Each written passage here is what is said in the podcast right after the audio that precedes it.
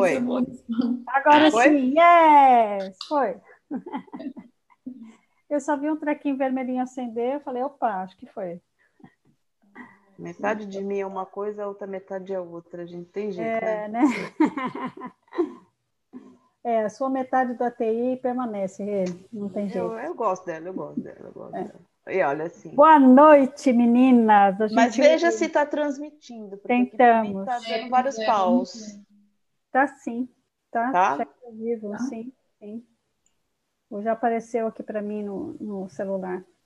É, para mim, para variar, não apareceu. Olá, Gisele e Silvia já falaram. Hello, lobas lindas e queridas. A Gisele, oi. Viva, então tá bom.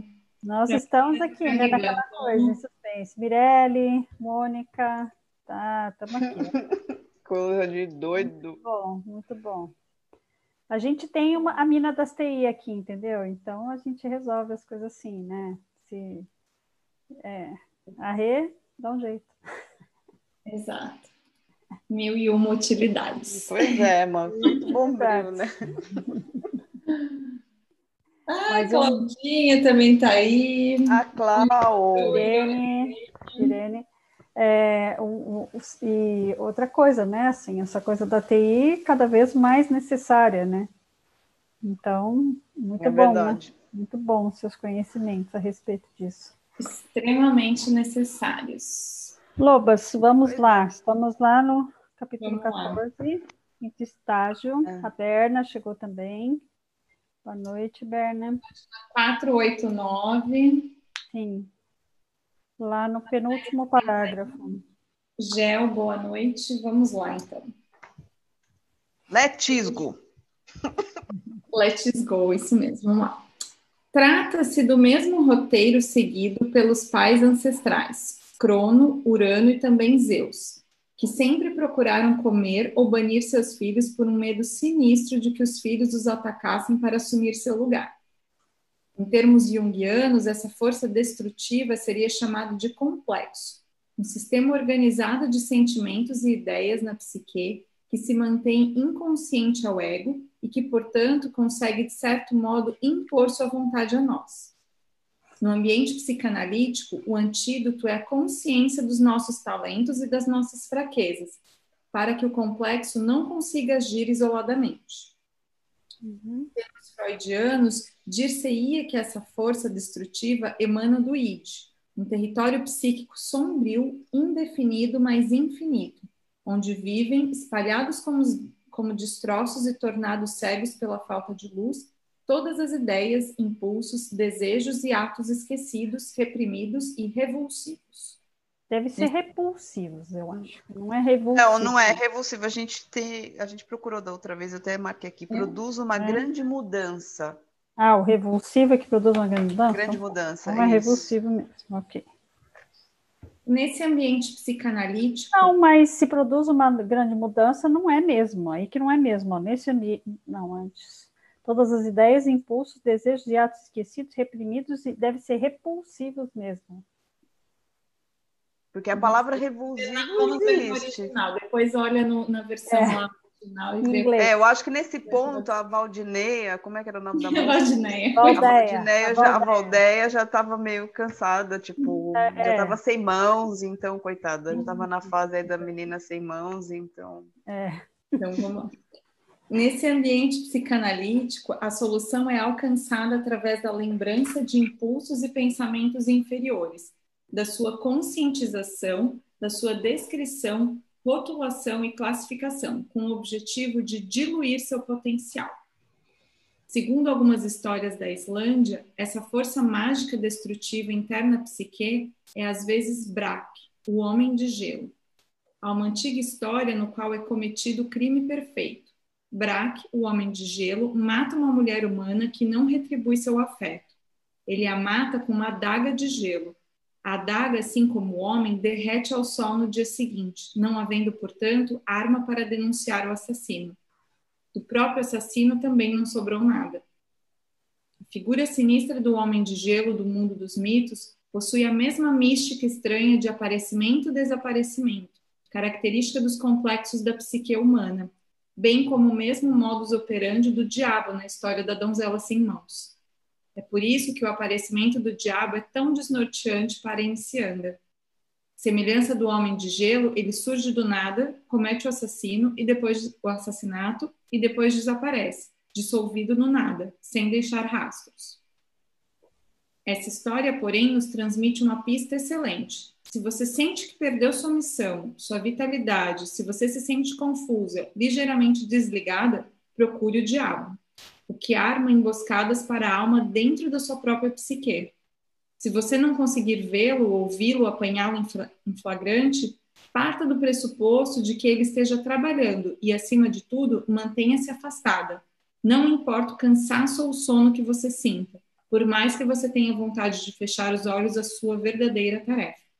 Olha que interessante que ela está dizendo, né? De repente a gente pensa assim: nossa, é, o diabo está armando emboscadas dentro de mim, né? Meu Deus, eu quero fugir do diabo, né? E ela diz exatamente o contrário. Ela fala, Vai não, percebe, localiza, porque só você localizando, percebendo é que você consegue imobilizá-lo, é né? Na realidade, quando a mulher tem um complexo demoníaco, ocorre, ele ocorre exatamente como descrevemos. Ela vai avançando, saindo-se bem, cuidando do seu nariz e de repente o diabo salta à sua frente.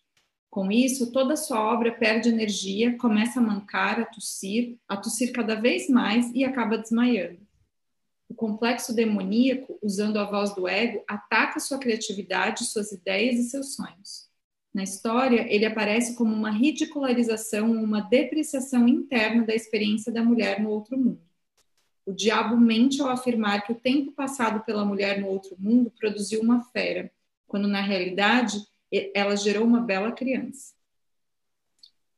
Quando diversos santos escreveram que lutaram para manter a fé no Deus por eles escolhidos, que eram acossados a noite inteira pelo demônio, que queimava seus ouvidos com palavras destinadas a abalar sua determinação, que arrancava seus olhos no lugar com aparições horríveis e, em geral, arrastavam sua alma sobre vidro moído, eles estavam falando desse exato fenômeno, da súbita aparição do demônio. Essa emboscada psíquica tem como objetivo abalar a fé, não só a fé em você mesma, mas no trabalho delicado e cuidadoso que você está realizando no inconsciente. É, e vamos combinar, né? Se a gente está fazendo uma coisa grandiosa, né, é onde aparecem os obstáculos, né? Se a gente não está fazendo nada demais, a coisa de repente vai fluindo, né? Mas se a gente está avançando no caminho, né, como, como às vezes a gente diz, que a gente está fazendo um grande esforço, que a gente está nadando contra a maré, né? É, tem nadar contra a maré, você está fazendo um esforço fenomenal, né? É. E, e, e, que talvez tenha a ver com isso, né? E depois tem aquele outro ditado, né, que, que depois de um tempo que eu consegui perceber, que é quanto mais eu rezo, mais assombração aparece. E na verdade é isso, né, que, que é, o, é o oposto que, que puxa. Você, é, você vai se fortalecendo assim, mais. Lados vai sendo mais é dual. É Sim. dual, a coisa é dual, tanto a luz quanto a sombra. Então, quanto uhum. mais você puxa para um lado, mais o outro aparece uhum. também, né? Isso é. É, ao invés, ao invés de dizer, né? Acho que você está querendo dizer assim, ao invés de dizer quanto mais eu rezo, mais a assombração me aparece, quanto mais luz eu coloco sobre mim, mais, mais eu ilumino as sombras. Exato. É. Que é o que é o termo rezar, né? O rezar é a gente é. busca a iluminação, né? Busca uma luz, né? luz uma clareza uma clareza. E é, hum, isso mesmo. Eu acho que é esse o termo serve para isso, uhum. isso. Exatamente. E aí ela diz: é preciso uma fé considerável para continuar nessa hora, mas precisamos e conseguimos continuar. O rei, a rainha e a mãe do rei, todos os elementos da psique, estão puxando numa direção, na nossa direção, e por isso devemos perseverar com eles. A essa altura, é um trabalho quase na reta de chegada. Seria um enorme desperdício e ainda mais doloroso abandonar o esforço agora. O rei da nossa psique tem grande firmeza. Ele não desaba com o primeiro golpe. Ele não definha com ódio e desejo de vingança, como o demônio gostaria. O rei, que ama tanto sua esposa, fica chocado com a mensagem trocada, mas manda de volta uma mensagem recomendando que cuidem da rainha e do filho na sua ausência. Esse é o teste da nossa certeza interior. Será que duas forças podem manter seu vínculo mesmo que uma delas seja exposta como abominável e desprezível? Será que uma pode dar apoio à outra, não importa o que aconteça? Será que a união pode continuar mesmo quando sementes de dúvidas estão sendo diligentemente espalhadas? Até aqui, a resposta é positiva. O teste para se saber se pode haver um casamento de amor duradouro entre o outro mundo selvagem e a psique terrena está sendo respondido, e muito bem. No caminho de volta ao castelo, o mensageiro mais uma vez adormece junto ao riacho e o demônio troca a mensagem para matem a rainha. Aqui o predador tem esperanças de que a psique se torne polarizada e se, e se, e se suicide ao rejeitar todo um aspecto de si mesmo, aquele aspecto crucial, o ressentimento desperto, o conhecimento da mulher. A mãe do rei fica horrorizada com a mensagem e ela e o rei passam a se escrever com frequência, cada um procurando esclarecer a mensagem do outro, até que finalmente o demônio troca a mensagem do rei para matem a rainha, arrancando-lhe os olhos e a língua para servir de prova.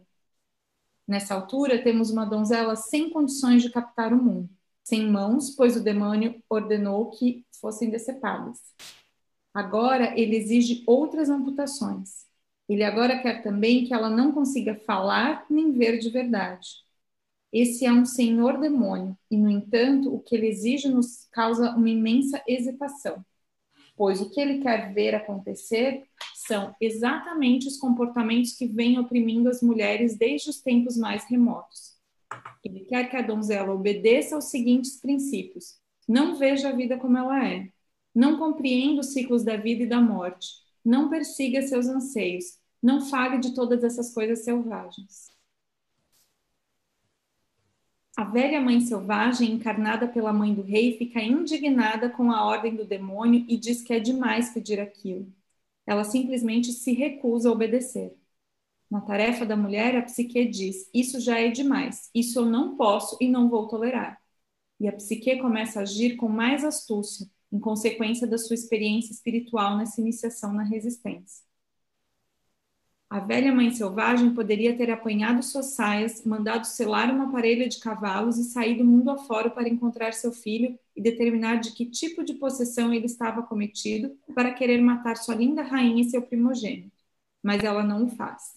Em vez disso, numa tradição consagrada pelo tempo, ela manda a jovem iniciada partir para mais um local de iniciação simbólica, a floresta.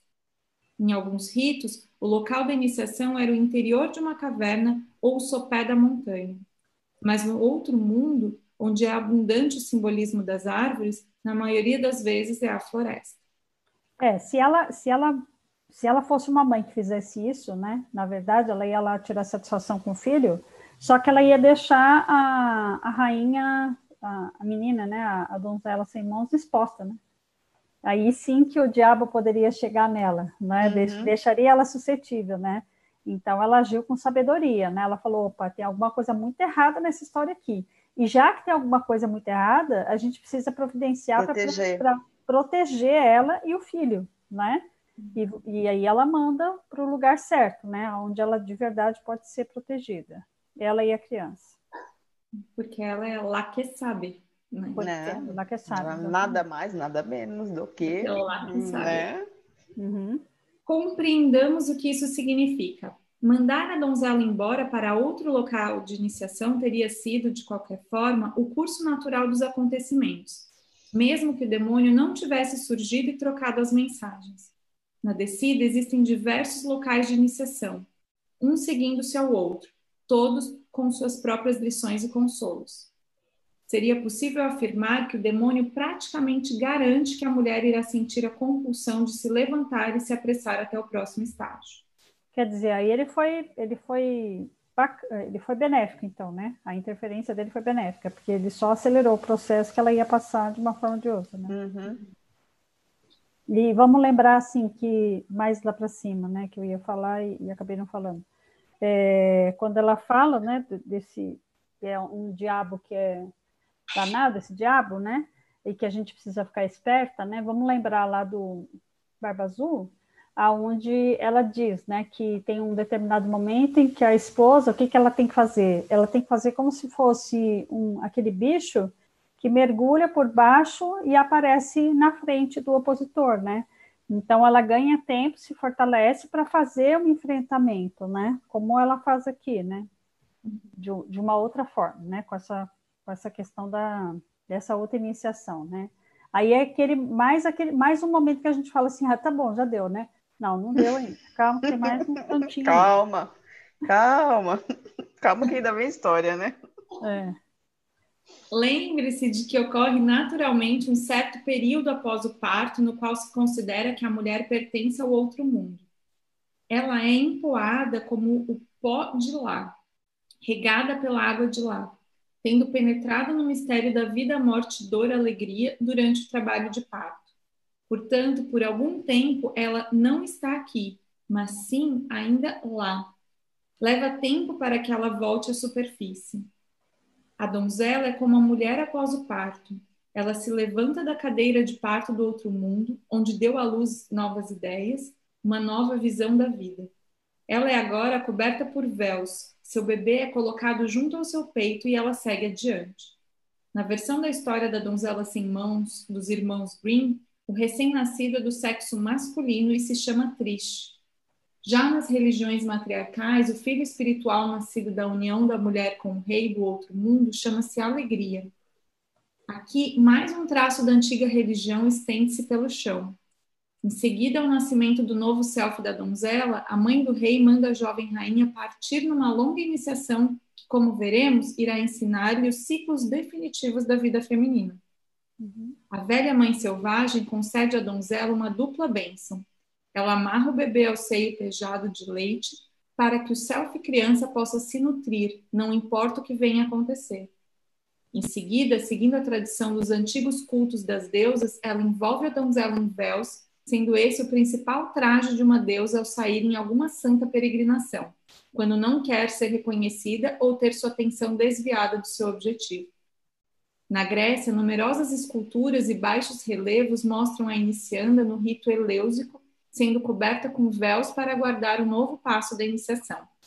É, vamos pensar que esse bebê, né, assim, é, ali amarrado, né, junto ao peito dela, ele está sendo nutrido e protegido ao mesmo tempo, né?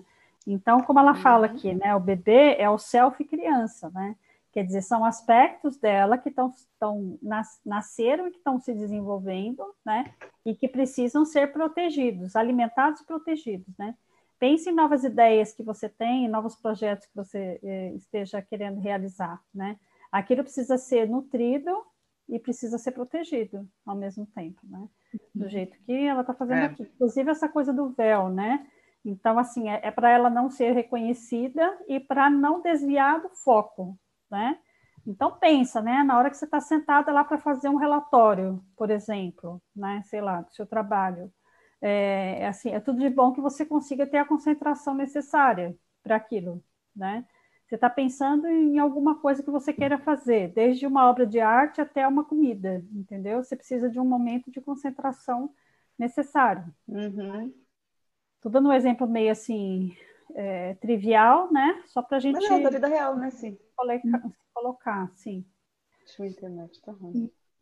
Ainda mais agora nesses tempos de pandemia que a mulher tem que fazer tudo isso dentro de casa com os filhos, né? Com todo mundo. Trabalhando, limpando a casa e não sei o que. Exatamente.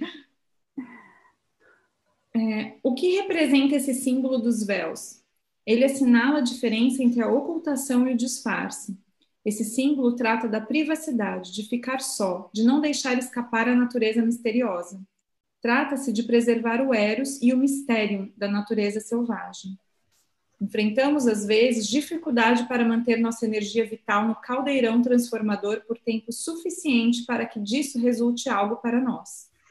Precisamos guardar esse segredo conosco sem revelá-lo para quem quer que nos peça ou para qualquer inspiração sorrateira que de repente caia sobre nós, dizendo-nos que seria uma boa ideia inclinar o caldeirão e despejar o melhor de nós mesmas na boca dos outros ou no próprio chão.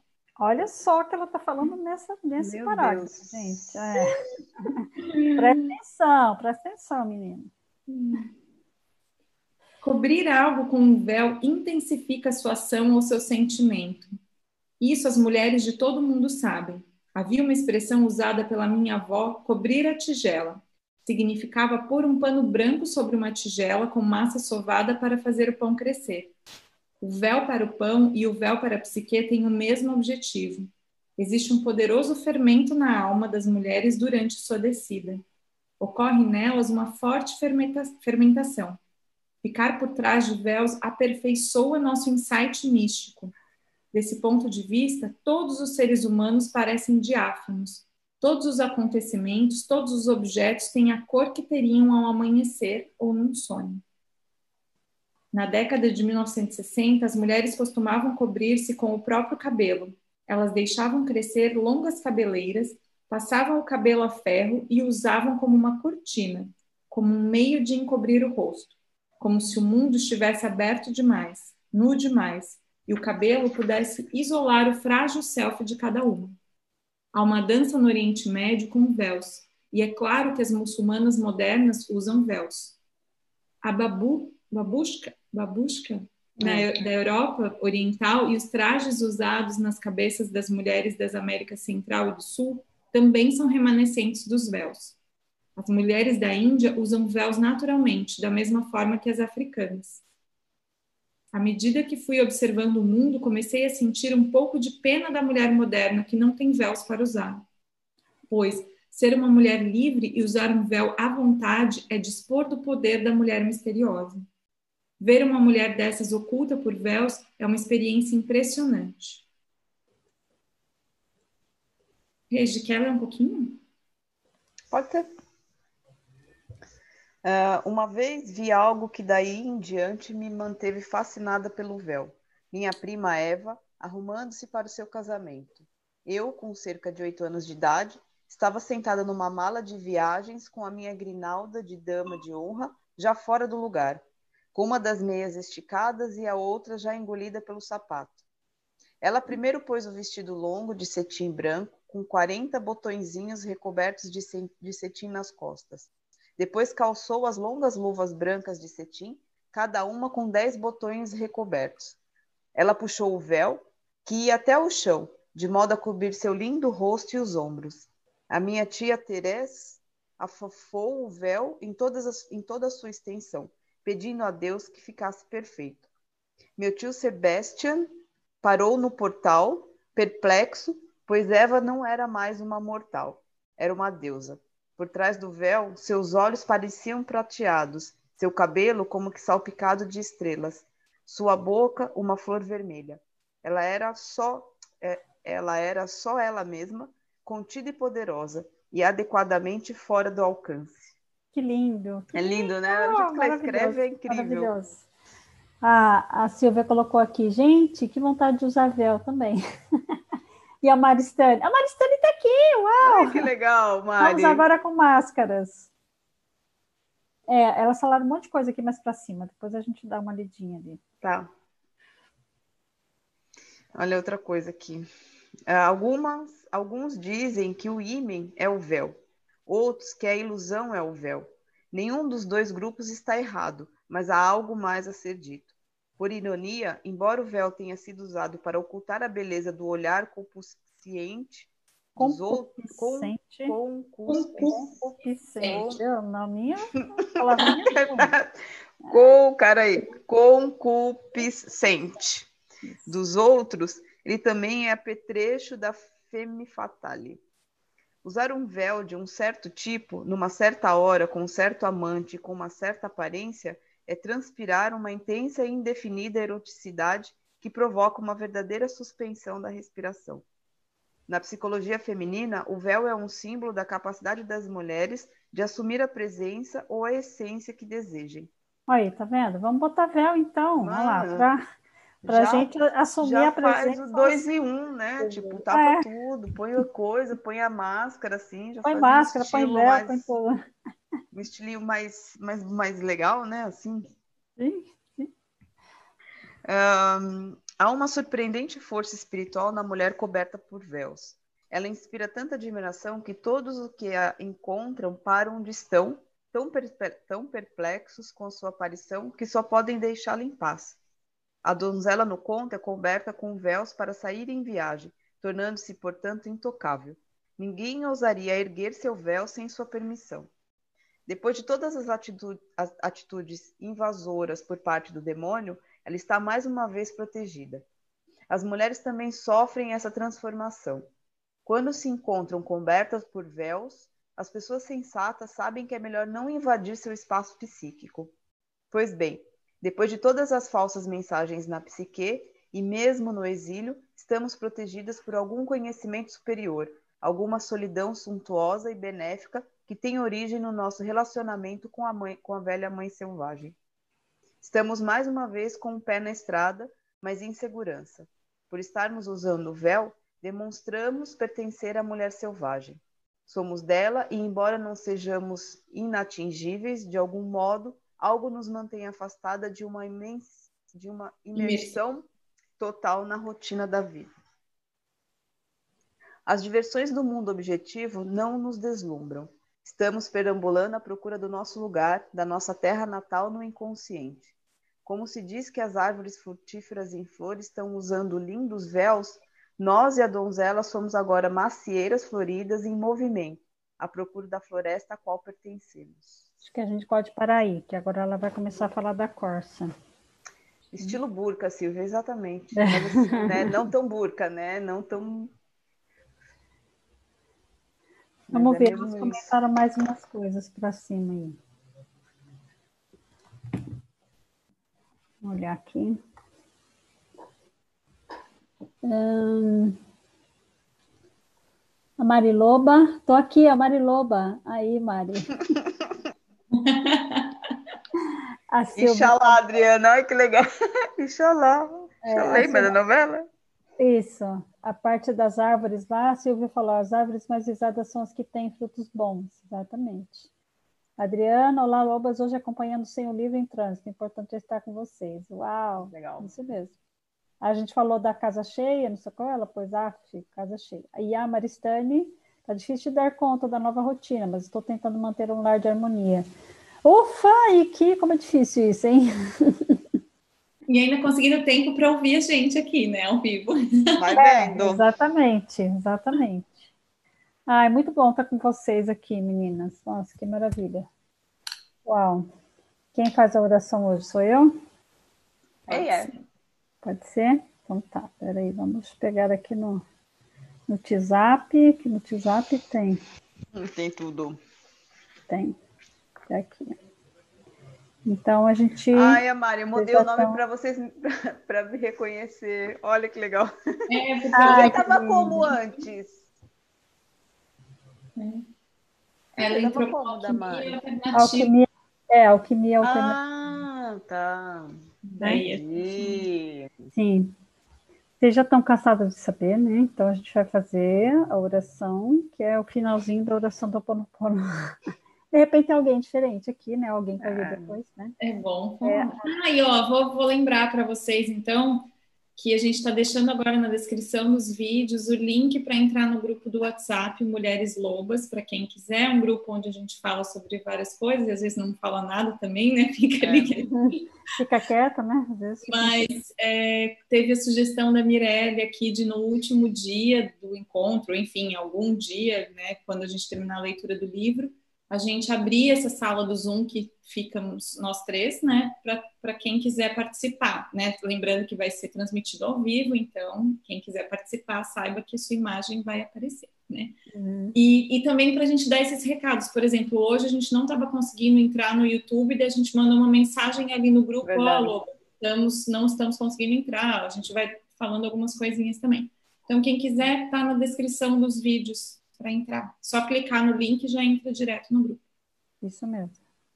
Então vamos lá, a gente vai fazer a nossa oração final, que a gente faz todos os dias, que é a nossa contribuição para a cura da Terra. Amada Mãe Terra, que é quem eu sou, se eu, a minha família, os meus parentes e antepassados te maltratamos com pensamentos, palavras, fatos e ações, desde o início de nossa criação até o presente, eu peço teu perdão. Deixa que isso se limpe e purifique. Libere e corte todas as memórias, bloqueios, energias e vibrações negativas. Transmute essas energias indesejáveis em pura luz, e assim é. Para concluir, digo que esta oração é minha porta. minha contribuição à tua saúde emocional, que é a mesma que a minha. Então esteja bem, e na medida em que você vai se curando, eu te digo que eu sinto muito pelas memórias de dor que compartilho com você. Te peço perdão por unir meu caminho ao seu para a cura. Te agradeço por estar aqui para mim e te amo por ser quem você é. Assim seja. Assim, assim é. Obrigada, Lobas. Beijo para vocês. Até amanhã.